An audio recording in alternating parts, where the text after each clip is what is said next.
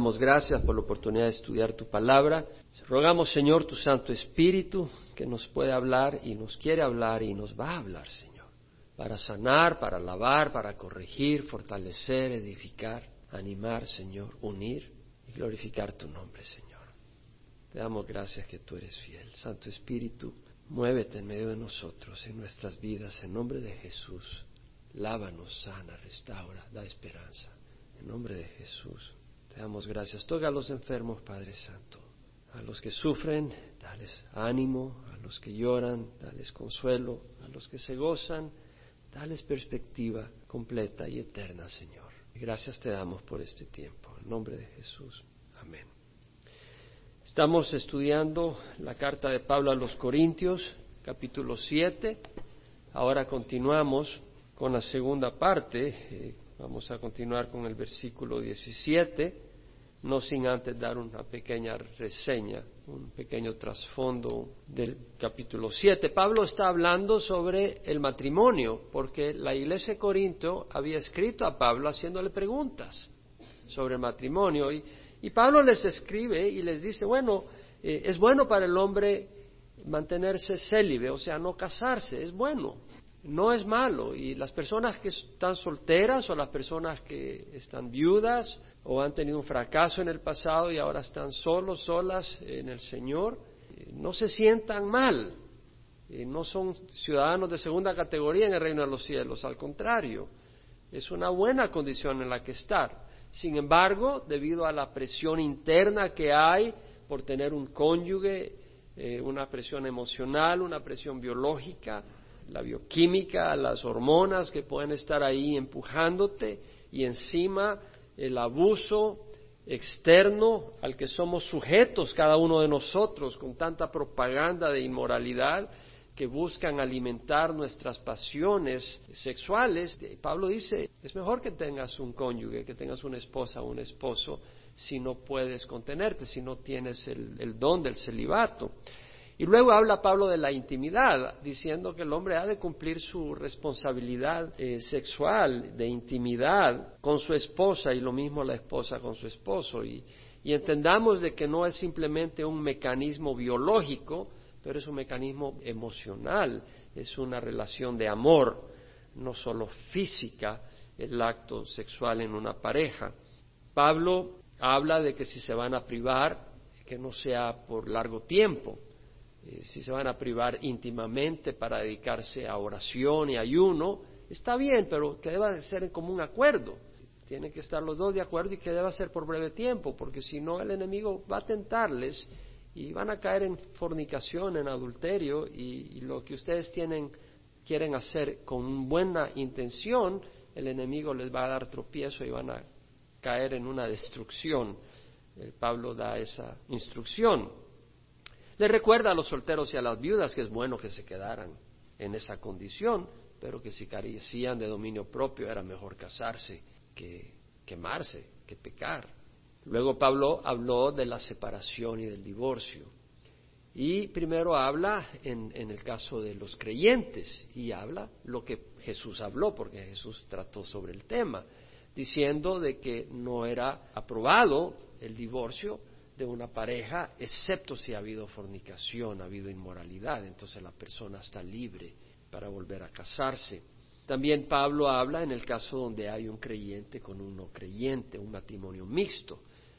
Si la, la pareja se casó antes de conocer al Señor y luego uno de ellos conoce al Señor, no por eso debe decir, bueno, ya, ya voy a dejar a mi pareja porque ya no es creyente o él no es creyente. No, si tu pareja quiere vivir contigo, no, no la descartes sé tú un testimonio para que la pareja venga al Señor. Ahora, Pablo habla de la necesidad y del llamado de Dios a que vivamos en paz.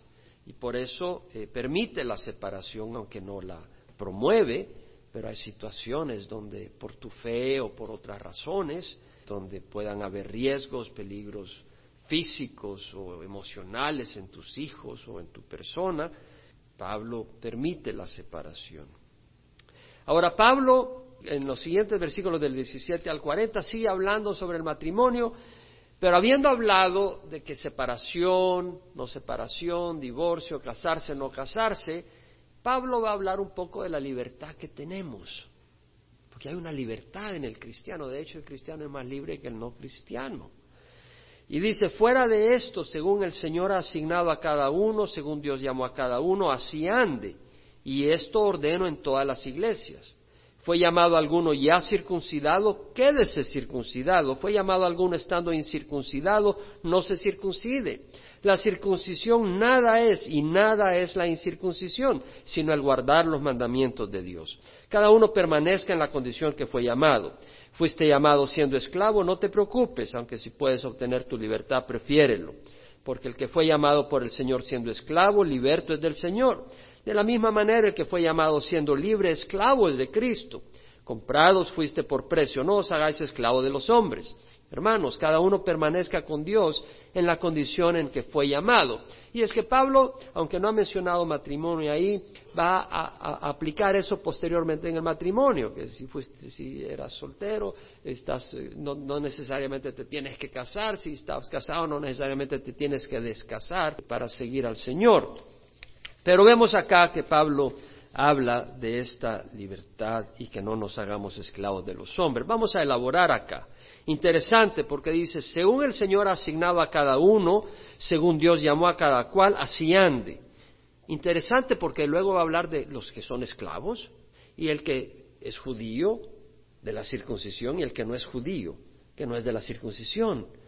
Es decir, aquí Pablo está hablando de la soberanía de Dios. Es decir, el que es esclavo es porque Dios así lo ha designado. Está hablando de la esclavitud en el tiempo de Roma que eran esclavos, físicamente esclavos. Dice, según el Señor ha asignado a cada uno, dice. Versículo 21, fuiste llamado siendo esclavo. Es decir, Dios ha asignado que algunos hayan nacido en esclavitud. Dios tiene una perspectiva eterna. Pero vemos esto, Dios ha asignado que algunos nazcan en Israel, dentro del pueblo de Israel, con las tradiciones judías, con la circuncisión.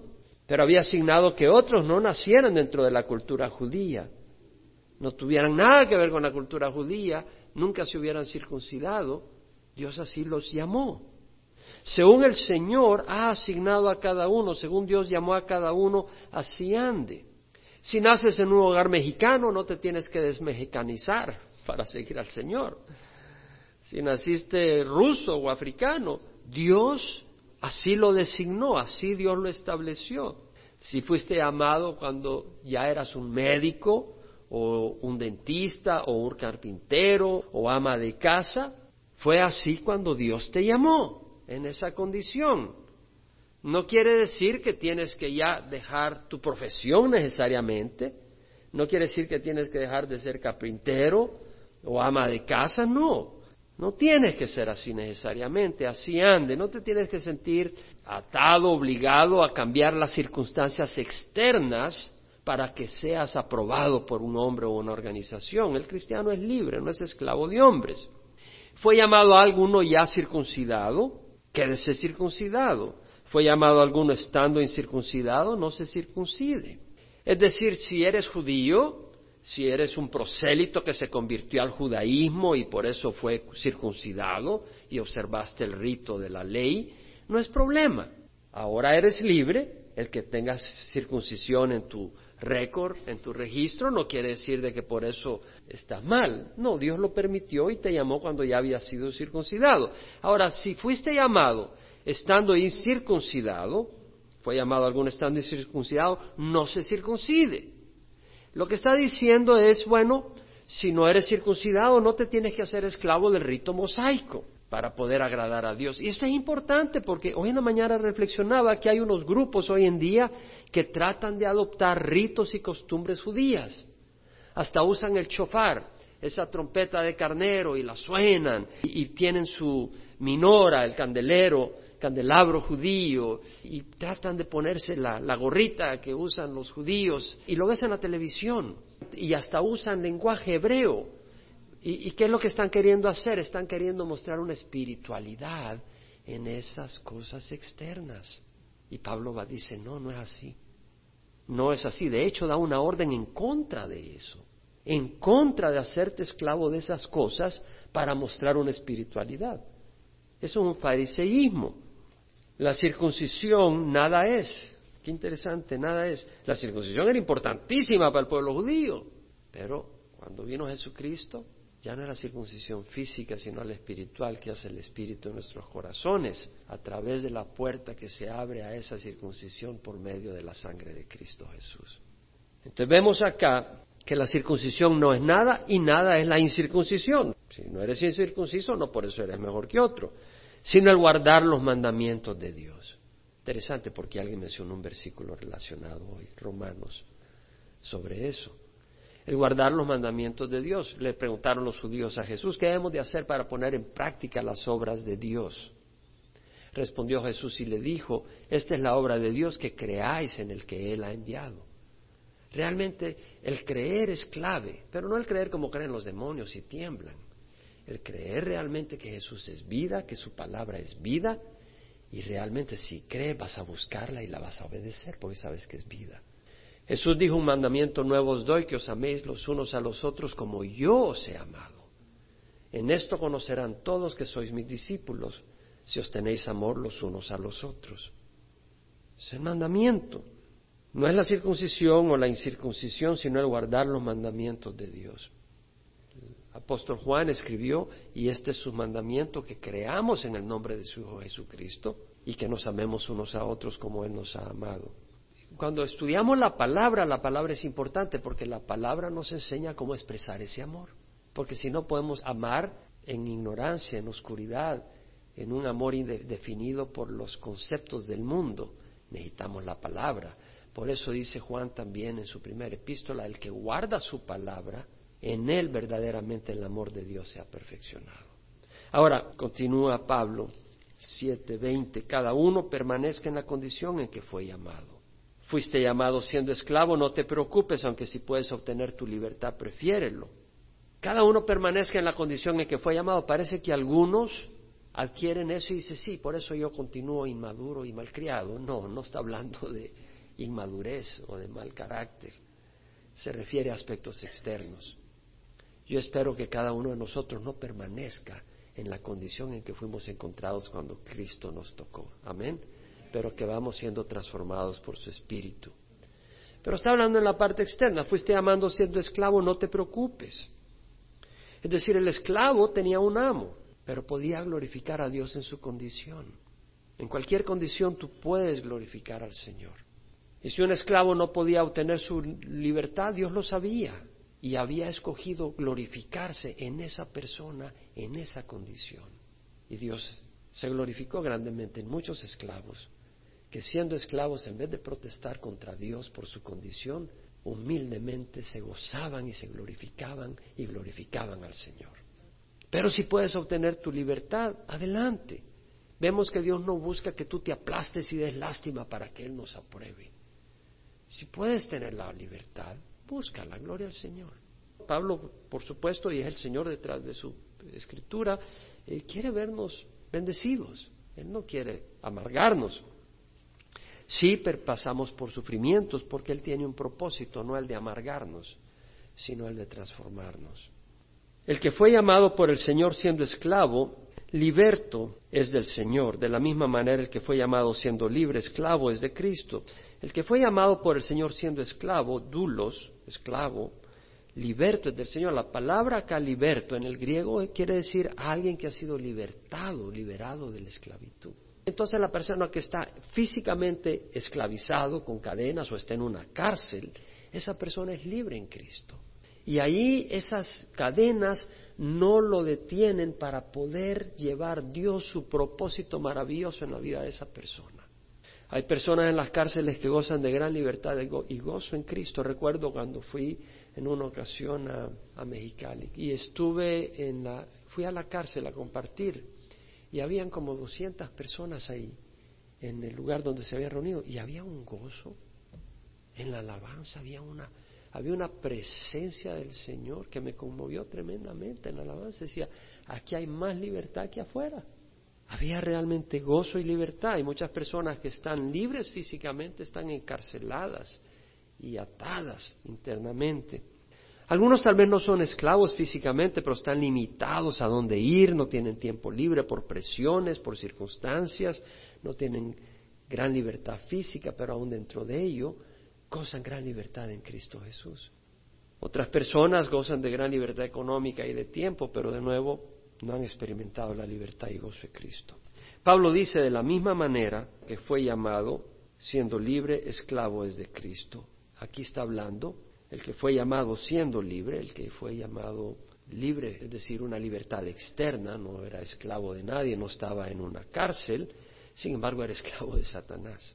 El que fue llamado siendo libre realmente no era libre, era esclavo de Satanás y le dice, ahora le pertenece a Cristo, es esclavo de Cristo. Ahora es liberado, liberado de Satanás, pero ahora es siervo de Cristo. Y realmente qué hermoso ser siervo de Cristo. No puedes comparar ser siervo de Cristo con ser siervo del demonio. De, alguien vas a ser siervo. Tú tienes que escoger a quién vas a servir, pero vas a servir a alguien. Versículo 23 dice, comprado fuiste por precio, no os hagáis esclavo de los hombres. Qué lindo. Comprado fuiste. Jesús nos estimó tanto que nos compró. Imagínate, comprado fuiste por precio. ¿Y qué precio el que pagó nuestro Señor Jesús? Quiere decir que le pertenecemos a Cristo, no a un hombre, no a una organización, sino a Jesús. No fue Calvary Chapel quien te compró, quien te compró fue Jesucristo con su sangre. Y le pertenecemos a Él y Él es un mejor amo que cualquier persona. No os hagáis esclavos de los hombres.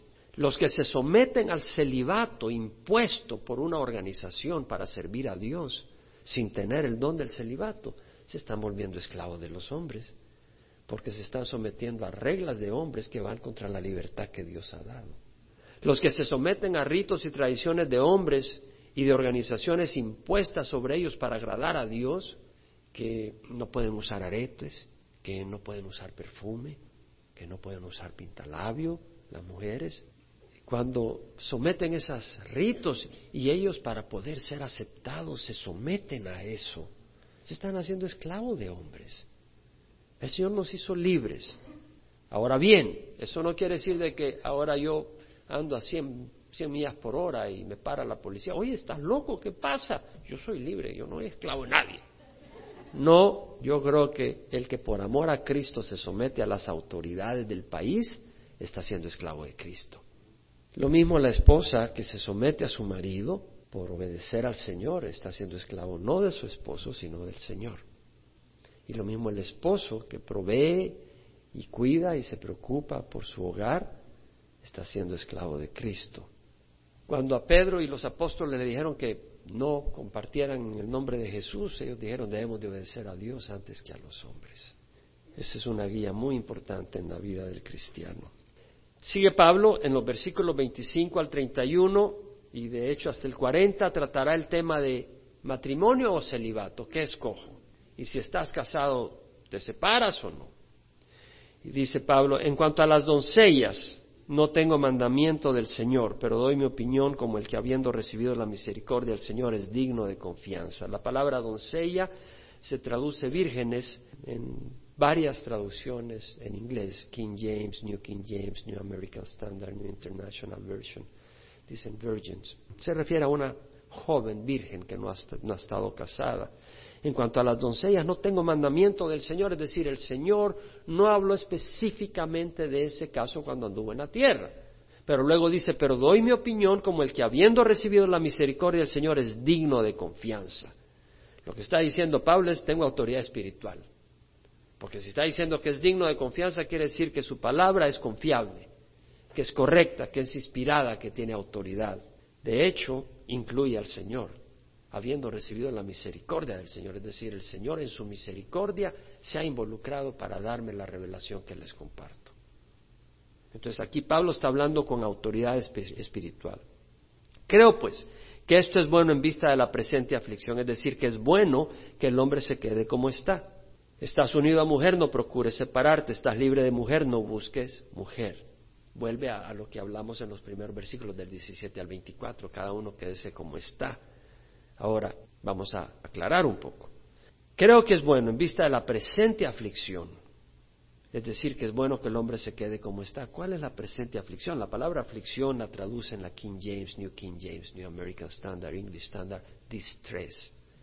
Y la New International Version y la New Living, Translation, crisis, crisis.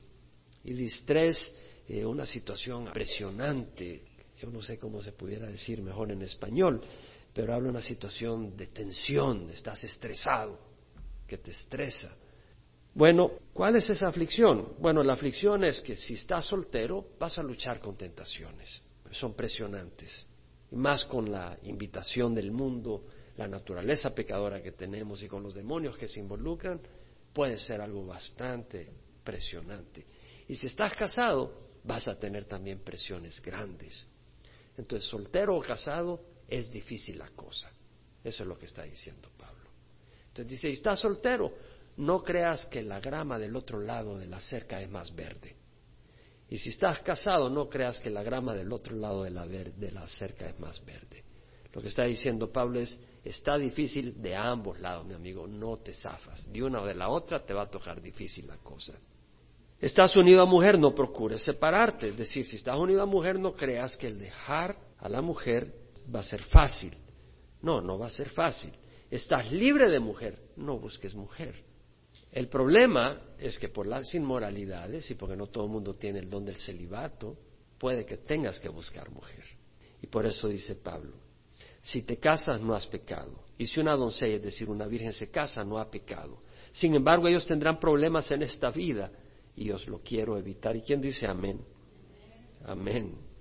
Luego continúa Pablo hablando sobre el tema y dice, mas esto digo hermanos, el tiempo ha sido acortado. De modo que de ahora en adelante los que tienen mujer sea como si no la tuvieran. No quiere decir que la ignores, no quiere decir que nos vemos, ahí ve donde te hacen las cosas y, y los que lloran como si no lloraran y los que se regocijan como si no regocijaran y los que compran como si no tuvieran y los que aprovechan al mundo como si no lo aprovecharan plenamente, porque la apariencia de este mundo es pasajera. Mas esto digo, el tiempo se ha acortado. ¿Qué, qué tiempo? El tiempo que nos queda para cuando venga el Señor Jesús. Ese tiempo se ha cortado. Hay menos tiempo. La New International y la New King James Version dice, the time is short. El tiempo es corto el que queda. La New Living Translation dice, the time that remains is very short. El tiempo que queda para cuando venga el Señor es muy corto. La New American Standard dice, el tiempo se ha acortado en inglés, the time has been shortened, tal como dice la Biblia de las Américas. El tiempo ha sido acortado. Y yo me pongo a reflexionar, ya cuando recibí al Señor fue en el 83, tenía 29 años, ahora estoy mucho más cerca el tiempo se me ha cortado. Y lo que quiere decir que las luchas van a llegar a su fin. Y esa es una palabra de esperanza. De modo que de ahora en adelante, dice, los que tienen mujer sea como si no la tuvieran. Es decir, en dos sentidos. Si la situación es difícil, es compleja, Pablo dice, ánimo, es temporal, ya viene el Señor. Y por otro lado, si tienes una situación tan increíble, te llevan el desayuno a la cama, te hacen todo lo increíble, algo que no es ni posible, todo eso, aún así, no te apegues mucho porque hay algo mejor y no sacrifiques lo mejor por algo que es bueno. Pon los ojos en lo mejor, en el Señor y en la venida del Señor. Los que lloran como si no lloraran, those who weep as though they did not weep. Si sufres, ya se acabará. Y los que se regocijan como si no se regocijaran. ¿Qué quiere decir? ¿Que andes amargado? No. Pero si tú te estás regocijando en las cosas del mundo, a eso se está refiriendo Pablo.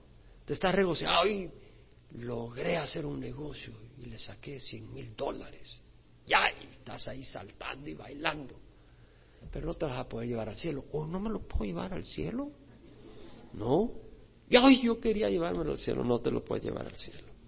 Y los que compran, te compraste una mansión de siete cuartos en Corona del Mar, ahí cabal enfrente de la playa, con cinco garages, cuatro cocinas, dos piscinas, un faro de luz con el yate para que no te pierdas cuando regreses a tu casa.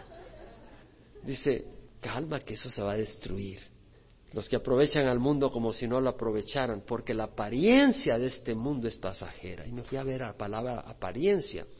La palabra ahí es esquema y quiere decir forma, figura, que es algo contrario a la esencia de las cosas, sino a la figura externa, aquello que toca nuestros sentidos. Este mundo temporal pues es una apariencia que va, va a desaparecer. ¿Te has visto alguna vez en un espejo? ¿Qué es lo que ves en un espejo? ¿Lo real o la apariencia? La apariencia. Y si tú tratas de agarrarla, ¿qué queda? Nada. Imagínate que yo me vaya a rasurar y agarro la, la hoja de afeitar y me voy al espejo y empiezo a hacerle así al espejo. Pues voy a quedar barbudo después de un tiempo. No hace nada. Y eso es lo que dice Pablo de este mundo. La apariencia de este mundo es pasajera. Es importante recordarlo, ¿verdad? Y por eso necesitamos venir a la iglesia. Porque eso no es lo que te dice el Wall Street Journal, eso no es lo que te dicen las noticias, eso no es lo que te dice la televisión o las pancartas ahí en el freeway o Macy's. Macy's no te dice que la apariencia de este mundo es pasajera. Ahí te está ofreciendo todos los cosméticos que te van a transformar. Y los cirujanos plásticos, no te dice de que esa cirugía plástica que te costó 10 mil dólares, después de unos cuantos años se viene para abajo. Luego dice Pablo, quiero que estéis libre de preocupación. El, el, soltero se preocupa por las cosas del Señor, cómo puede agradar al Señor. Pero el casado se preocupa por las cosas del mundo, de cómo agradar a su mujer. Vemos acá que dice que quiero que estés libre. El soltero se preocupa por las cosas del Señor. ¿Cómo puede agradar al Señor? Vemos la verdadera perspectiva del soltero. Debe ser cómo agradar al Señor. No estar pensando y cómo hacer aquí. No, busca agradar al Señor. Y de nuevo, algo que yo he descubierto, que no es algo que yo inventé, pero que he descubierto en la palabra, que más importante que ser usado para el Señor es agradar al Señor. Caifás fue usado dentro del plan redentor de Dios. Pilatos fue usado dentro del plan de redentor de Dios. Judas fue usado dentro del plan redentor de Dios. Los que crucificaron a Jesús fueron usados dentro del plan redentor de Dios. Pero no agradaron a Dios. Yo quiero agradar a Dios con mi vida. Y eso es lo que debemos de buscar agradar. Quiero que estés libre de preocupación. El soltero se preocupa por las cosas del Señor, cómo puede agradar al Señor, pero el casado se preocupa por las cosas del mundo, de cómo agradar a su mujer. No quiere decir que el casado no busque poner a Jesús número uno. Josué dijo, pero yo y mi hogar serviremos a Jehová.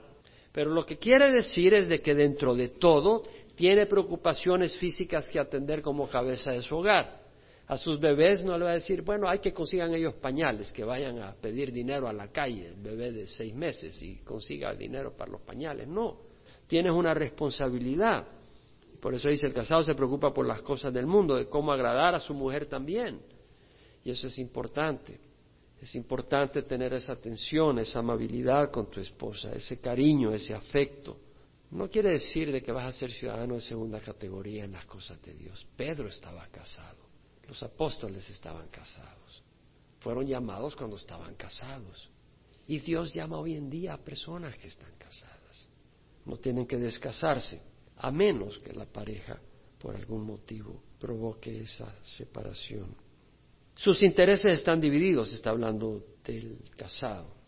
La mujer que no está casada y la doncella, es decir, la virgen, se preocupan, atienden las cosas del Señor para ser santas en cuerpo como en espíritu. Santa no quiere decir que tiene la aurola ahí de santita, lo que quiere decir es que su cuerpo, en vez de ser un instrumento para su cónyuge, su cuerpo 100% está dedicado al servicio de Dios. Aunque la mujer, cuando le está dando afecto a su cónyuge, está sirviéndole a Dios también. ¿Me explico? Pero aquí está hablando en un término más amplio y en espíritu. Pero la casada se preocupa por las cosas del mundo, de cómo agradar a su marido. Versículo 35. Y esto digo, y esto me impactó esta mañana que veía este versículo, digo, la escritura tiene versículos que son unas pepitas de oro escondidas. Y este versículo dice, esto digo para vuestro propio beneficio. Yo creo que este capítulo es muy importante, el capítulo 7, para la vida de una pareja. Esto digo para vuestro propio beneficio, no para poneros restricción, sino para promover lo que es honesto y para asegurar vuestra constante devoción al Señor. Qué buen lineamiento para el cristiano y para los pastores y los líderes. Esto digo para vuestro propio beneficio, que lo que digamos sea para el beneficio de las ovejas. Yo me pregunto cuando vemos en la televisión a los predicadores, muchos de ellos o algunos de ellos cuando hablan no creo que están hablando para el beneficio de las ovejas. Esto digo para vuestro propio beneficio. Y luego dice, no para poneros restricción. Vemos que el Señor no viene a ponernos restricciones. ¿Te das cuenta? No para poneros restricción. Ah, entonces acá vamos a tener un despelote. Ven a las once si quieres. Yo traigo mi chase long acá con mi limonada. El, el otro trae su cafetera acá. Y... No, hay cierto orden que es bueno para que podamos disfrutar ciertas cosas. Pero hay cosas que son restricciones innecesarias. Entonces dice Pablo, no es para poneros restricción, sino para promover lo que es honesto. Qué bueno. Y para asegurar vuestra constante devoción al Señor. Vemos el propósito cristocéntrico de Pablo. Lo que quería Pablo es la devoción de los creyentes hacia Jesús. Ese es mi deseo, que cada uno de ustedes y yo mismo tengamos una devoción a Jesús. Usted no sabe lo que me duele cuando la gente se enfría. Y lo que me duele cuando veo la gente que anda jugando con el mundo y con el Señor. Me corta, me siento fracasado, honestamente. Mi deseo es que tengamos una devoción al Señor. Él la merece. Él es digno. ¿Cierto? Y cómo me gozo cuando veo hermanos que están apasionados por el Señor me gozo cuando llamo a alguien y, me dice estoy acá, que estoy bien, que una bendición, digo, gloria a Dios, gloria al Señor. A veces yo estoy un poco golpeado y, y de repente oigo a alguien que está animado en el Señor, digo, me animó, me levantó el saber que Él está levantado en el Señor, que está animado en el Señor. Ahora, dice Pablo, si alguno cree que no está obrando correctamente con respecto a su hija virgen, si ella es de edad madura y si es necesario que así se haga, que haga lo que quiera, no peca, que se case. Pero el que esté firme en su corazón y sin presión alguna y tiene control sobre su propia voluntad y ha decidido en su corazón conservar soltera a su hija, bien hará. Así los dos, el que da matrimonio a su hija virgen hace bien y el que no da el matrimonio hace mejor. He visto varias traducciones y otras traducciones tienen otro, otro sentido y no lo aplican a su hija virgen, sino a su pareja, a su comprometida. Lo estudié, le dediqué tiempo y estoy convencido que la traducción de la Biblia de las Américas es buena y se refiere a hija. Y no voy a entrar en todos los detalles de por qué estoy convencido, pero creo que esta es una excelente traducción. Si alguno cree que no está obrando correctamente con respecto a su virgen, ve que la palabra hija está en letras itálicas, está hablando de Partenón, a una persona que no ha tenido sexo, a una virgen. con respecto a su virgen, si es de edad madura, y si es necesario que así haga, ¿por qué? Porque no tiene el don del celibato, porque tiene el deseo de casarse fuertemente, que haga lo que quiera, no peca, que se case. Es decir, el padre tiene esa guía sobre su hija y dice, entrégala a que se case, entrega en matrimonio a tu hija, no pecas al hacerlo. Ahora dice, pero el que está firme en su corazón y sin presión alguna y tiene control sobre su propia voluntad y ha decidido en su corazón conservar a su virgen, esa sería la mejor traducción después de ver varias traducciones, conservar a su virgen, es decir, tenerla consigo, es decir, no darla en matrimonio, bien hará. En otras palabras, vemos acá que el padre tiene esa influencia de que si su hija no tiene esa pasión consumidora, que es desesperación por casarse, le dice, oye, tranquila, si estás bien, tranquila, no tienes por qué casarte, quédate en casa. Estás bajo mi, mi abrigo y la anima y, no la da en matrimonio, pues hace bien, dice. Así los dos, el que da en matrimonio a su virgen hace bien y el que no la da en matrimonio hace mejor. ¿Por qué? Porque esa persona puede dedicarse con un poco mayor libertad a las cosas del Señor. Luego dice Pablo, la mujer está ligada mientras el marido vive, pero si el marido muere está en libertad de casarse con quien desee, solo que en el Señor. El Señor da libertad. Si se muere el marido, esa mujer está en libertad de casarse. A veces la persona que queda viuda, los hijos le hacen la vida imposible y no quiere que se case de nuevo. Ocurre, no es correcto. La persona que quedó viuda tiene el derecho de volver a casarse. Y los hijos no tienen derecho de influenciar la decisión de su mamá o de su papá en esta área. No tienen ninguna libertad y hacen mal. Y el papá o la mamá no tiene por qué someterse a esa presión porque no es de Dios. Amén. Está en libertad de casarse con quien sea, solo que en el Señor. El Señor vuelve a decir, en el Señor. Tiene que ser en Cristo. El Señor no aprueba, hermanos, en ningún lugar que uno se case con un no creyente. No, si es creyente, fue el domingo pasado a la iglesia. ¿A quién estás engañando? A Dios no lo vas a engañar. No es que los creyentes son aburridos. ¿Quién ha oído eso? Sí. Yo no creo a menos de que no tengan el Espíritu Santo. Si no tiene el Espíritu Santo, puede ser muy aburrido. Pero si tiene el Espíritu Santo, parece una, ¿cómo se llama? Una montaña rusa. Bien emocionante y se te para el corazón fácilmente porque a veces pasan unas crisis que, Dios mío. Así que, vemos acá que dice Pablo, si el marido muere está en libertad de casarse con quien desee solo con el Señor. Pero en mi opinión será más feliz si se queda como está. Y creo que yo también tengo el Espíritu de Dios. Pablo está diciendo, lo digo con autoridad espiritual, pero lo dice con mucha amabilidad.